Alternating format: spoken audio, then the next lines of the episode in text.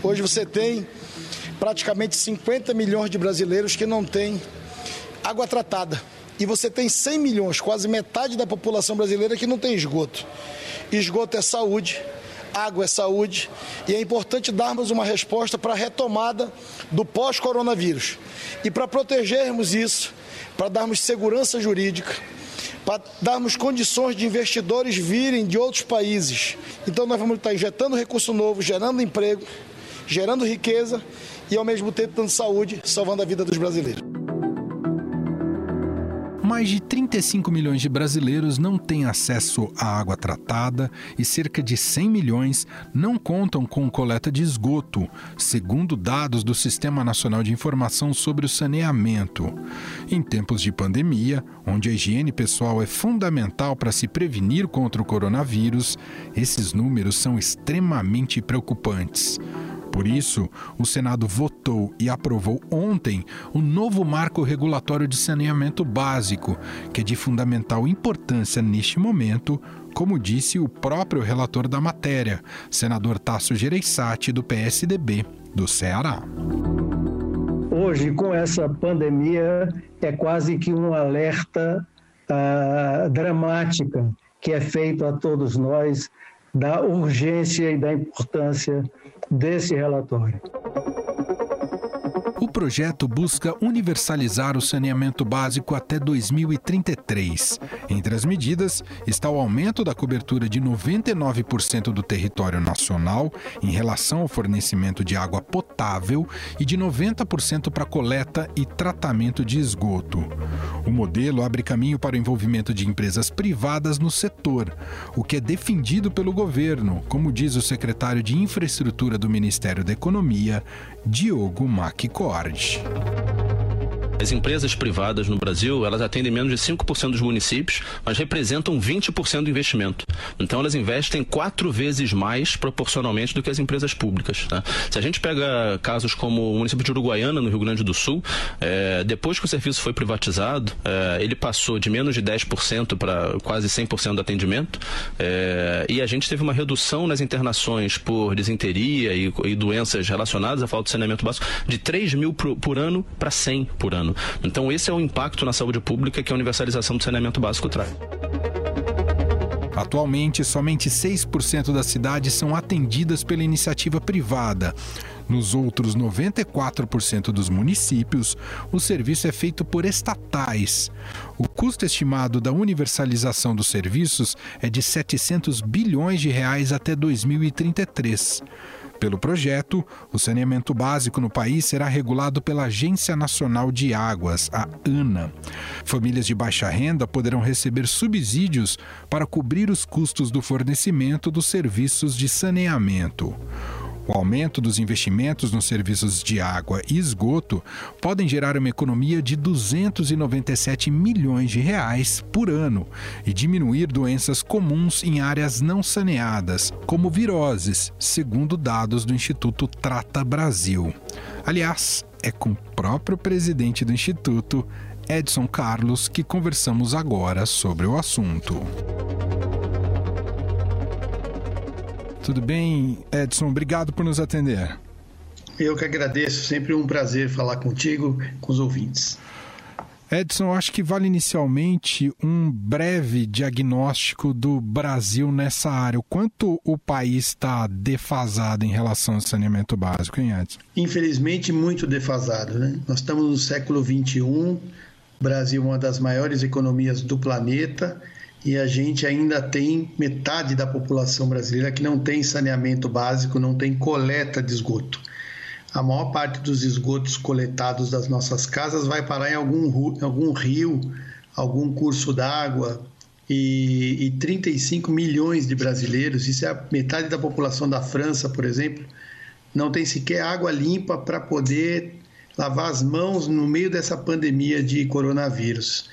Então a gente tem uma situação muito difícil, é, mesmo comparativamente a países vizinhos. E quando a gente quer se comparar com os países desenvolvidos, aí não tem nem comparação. O Brasil está mais atrasado do que metade do mundo no que se refere à infraestrutura de saneamento.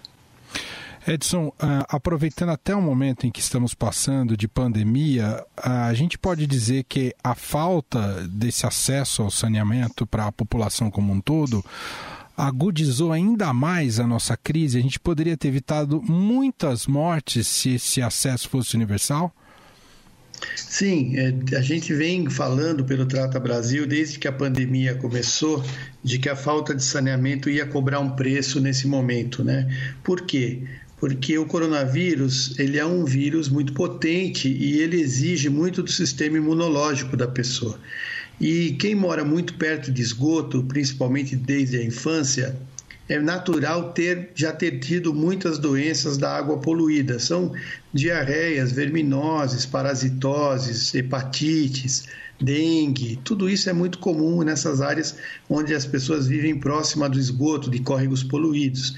Então, quando o vírus começou a, a migrar dos bairros mais nobres para a periferia, a gente já alertava que essas pessoas corriam mais riscos por já ter um histórico é, de saúde mais problemático, fruto dessa, dessa condição ambiental pior que ela cresceu. E isso, infelizmente, se, se concretiza. A gente, se a gente olhar proporcionalmente ao número de habitantes, você vê que as, as cidades da região norte, por exemplo, estão sempre entre as primeiras em Covid, porque é uma região onde praticamente não tem saneamento, depois o Nordeste. Então, é, era uma coisa já esperada, infelizmente. Por outro lado, é até esse contexto grave da pandemia que ajudou a impulsionar esse projeto do legislativo, não só pelo benefício em si, né, da universalização do saneamento, mas porque também se tornou uma espécie de salvação é, para se buscar investimento para ajudar a economia num momento bastante grave, é isso, Edson? É verdade.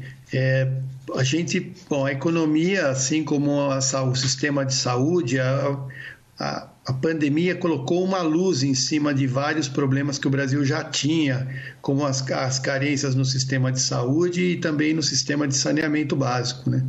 Então, o que, que a gente está vendo hoje? Que é, essas, essa infraestrutura atrasada que o Brasil tem está cobrando um valor que em vidas e em casos de internação, em deficiências e aumento dos leitos hospitalares. Né? Vale a gente lembrar que só de doenças é, da veiculação hídrica, de água poluída, a gente interna mais de 230 mil brasileiros por ano. Quer dizer, essas pessoas estão buscando hospitais nesse momento, disputando leitos com o pessoal da Covid, né?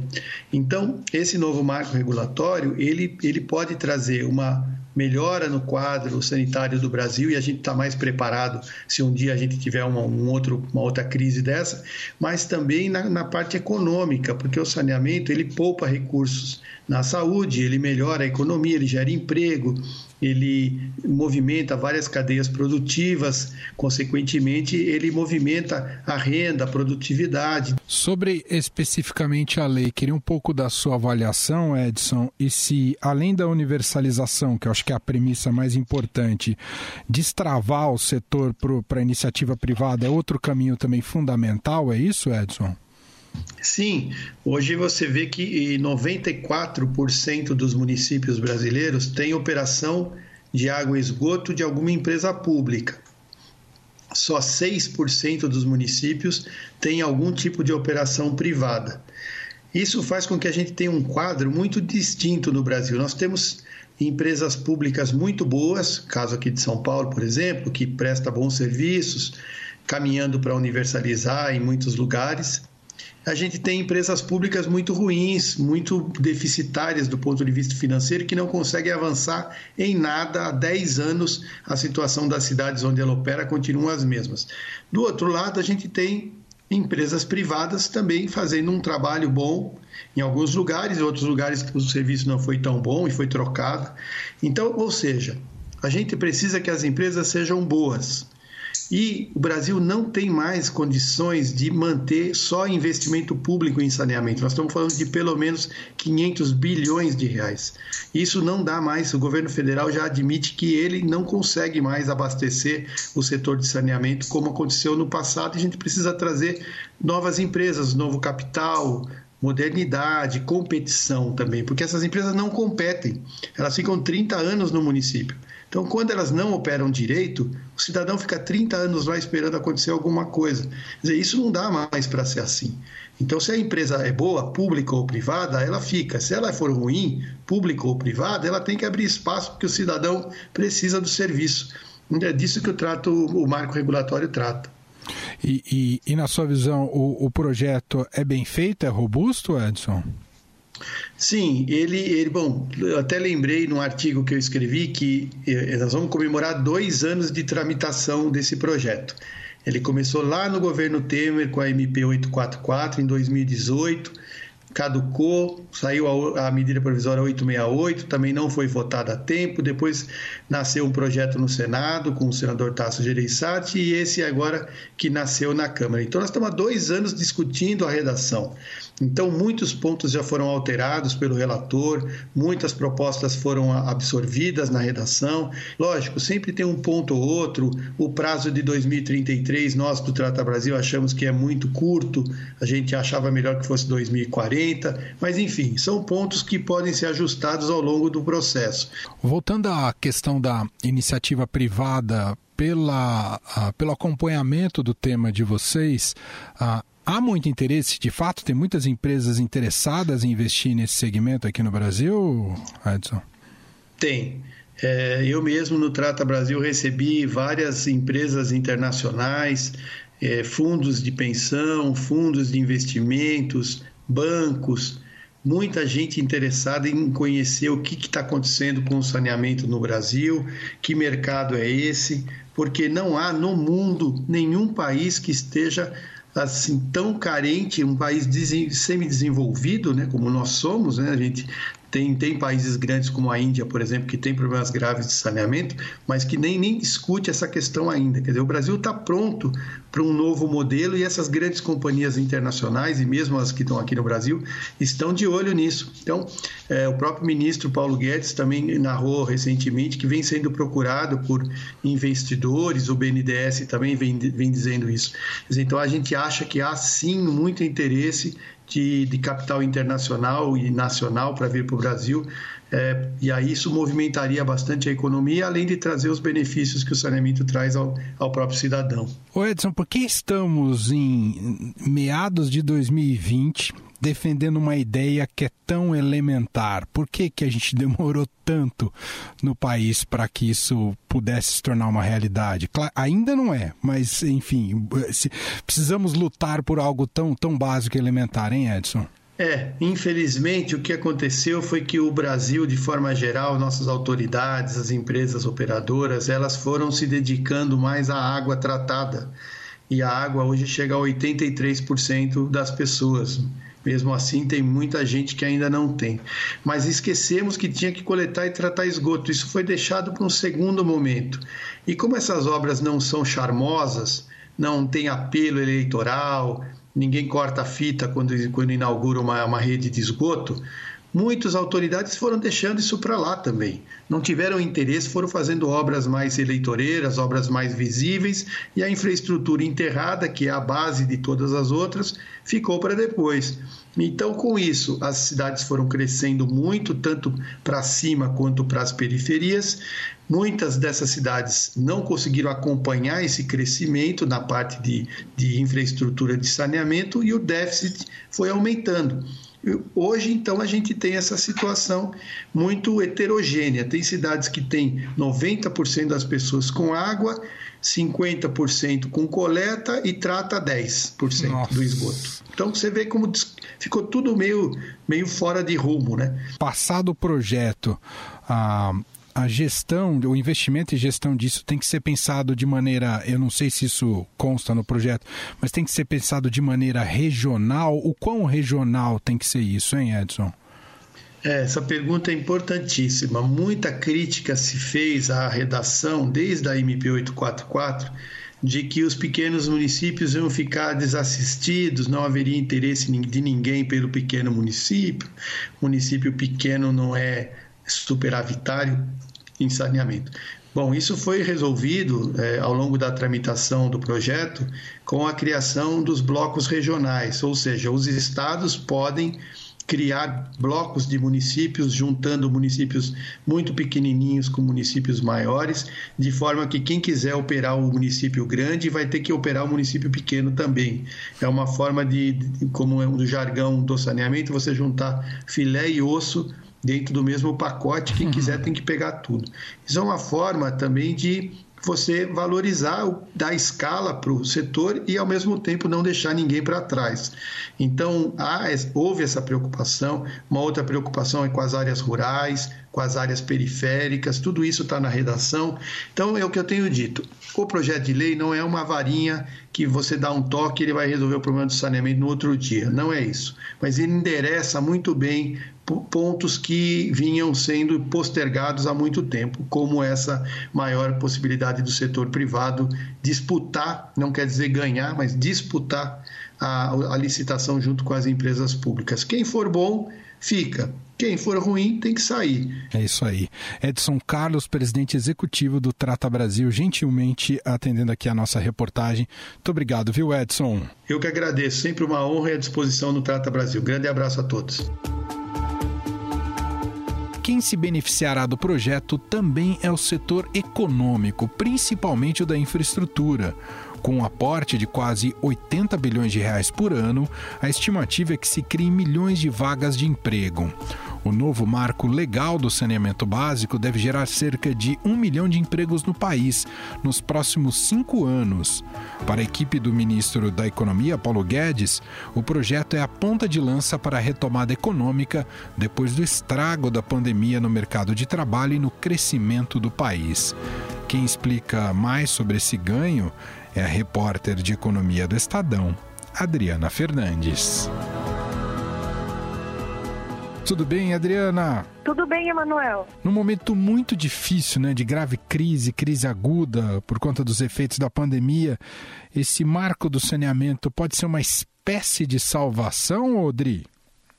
Olha, é pelo menos é o que acredita o governo e os senadores, os deputados que estão apoiando o projeto. Esse é um projeto polêmico, tem resistências, mas o saneamento básico é hoje o último setor de infraestrutura que não foi liberalizado, né? A gente vê acesso do brasileiro ao celular, à energia, mas nem todo mundo tem acesso à água e coleta de tratamento de esgoto. Isso é um problema que muitos avaliam como medieval. O que, você destacaria para a gente, Adriana, do que tem mais de essencial nesse projeto, hein, Dri? O que importante nesse projeto, Emanuel, é a meta de universalização. O que é universalização? É que todo mundo, todo brasileiro tenha acesso ao tratamento de saneamento básico, à água potável, e isso, essa meta prevista no projeto é 2033. Como as empresas, a maior parte desse setor são empresas públicas, elas terão que cumprir essas metas e serão acompanhadas até lá. É, nesse caso, como é, o, setor público tem capacidade muito de investimento, é, a expectativa é que a iniciativa privada haja concessão para a iniciativa privada desses serviços. Então, é nisso é que aposta né, essa, esse projeto. E há uma resistência, ela vem também é, das empresas, ela vem sobretudo né, das empresas estatais de, saneamento, é mais uma tentativa. Já teve um marco regulatório em 2000, 2007 e agora estamos vendo aí uma nova tentativa de eh, garantir eh, essa, essa, coisa que é básica, né, saneamento para a população. A Covid eh, mostrou a necessidade, sobretudo, desse, da importância desse saneamento, porque a gente está vendo aí o avanço da doença e tem muitos brasileiros, né, que não têm acesso à água para lavar a mão, que é a, a, a medida mais básica, né, de enfrentamento da Covid. É, o projeto ele tem importância também na avaliação de muitos economistas de abrir espaço para a contratação de pessoal, porque esses investimentos vão exigir é, é, trabalhadores, né, para garantir é, esse cumprimento dessas metas. Assim, é, a expectativa do governo é de que pelo menos um milhão de empregos sejam criados nos cinco primeiros anos do projeto. Tem gente que diz que é até conservadora essa avaliação e estudos mostram que a cada um bilhão de reais investidos são garantem 60 mil novos postos de trabalho. A gente vê que, Emanuel, o uhum. mercado de trabalho é o mais atingido pela crise, né? Vamos ver cada vez mais números complicados, complexos, é, mostrando essa queda, essa é, queda do emprego e aumento do desemprego e a gente economistas da Fundação Getúlio Vargas que apontam uma, um aumento do desemprego de 18,7% em 2020. É, uma grande, é um grande desafio é, é, enfrentar esse, esse problema do emprego e quanto mais frente de trabalho se apresentar, né, é importante será para alavancar. Tem um ponto importante também que, que se aposta que vai haver uma necessidade de frente de investimento nos, nos municípios, né? Uhum. Então, é, abrindo espaço para uma interiorização maior do emprego, do aumento do emprego por conta desses novos investimentos previstos aí em torno de 700 bilhões de reais. Muito bem, Adriana Fernandes, repórter de Economia do Estadão, diretamente de Brasília, mais uma vez aqui participando do nosso programa. Obrigado, viu, Dri? Obrigado. Como a Adriana Fernandes disse, apesar de parecer um projeto quase unânime por causa de sua importância, existe uma corrente de cerca de 17 senadores que se colocaram contrários à aprovação do projeto. O senador Paulo Paim, do PT do Rio Grande do Sul, sustenta que centenas de cidades no mundo todo, como Berlim, Paris e Buenos Aires, estão revendo a privatização do saneamento.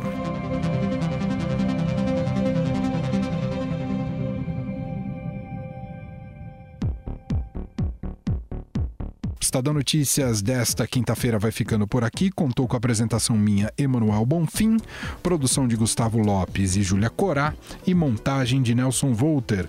Diretor de jornalismo do Grupo Estado é João Fábio Caminoto. E o nosso e-mail podcast@estadão.com. Um abraço para você e até mais. Estadão Notícias.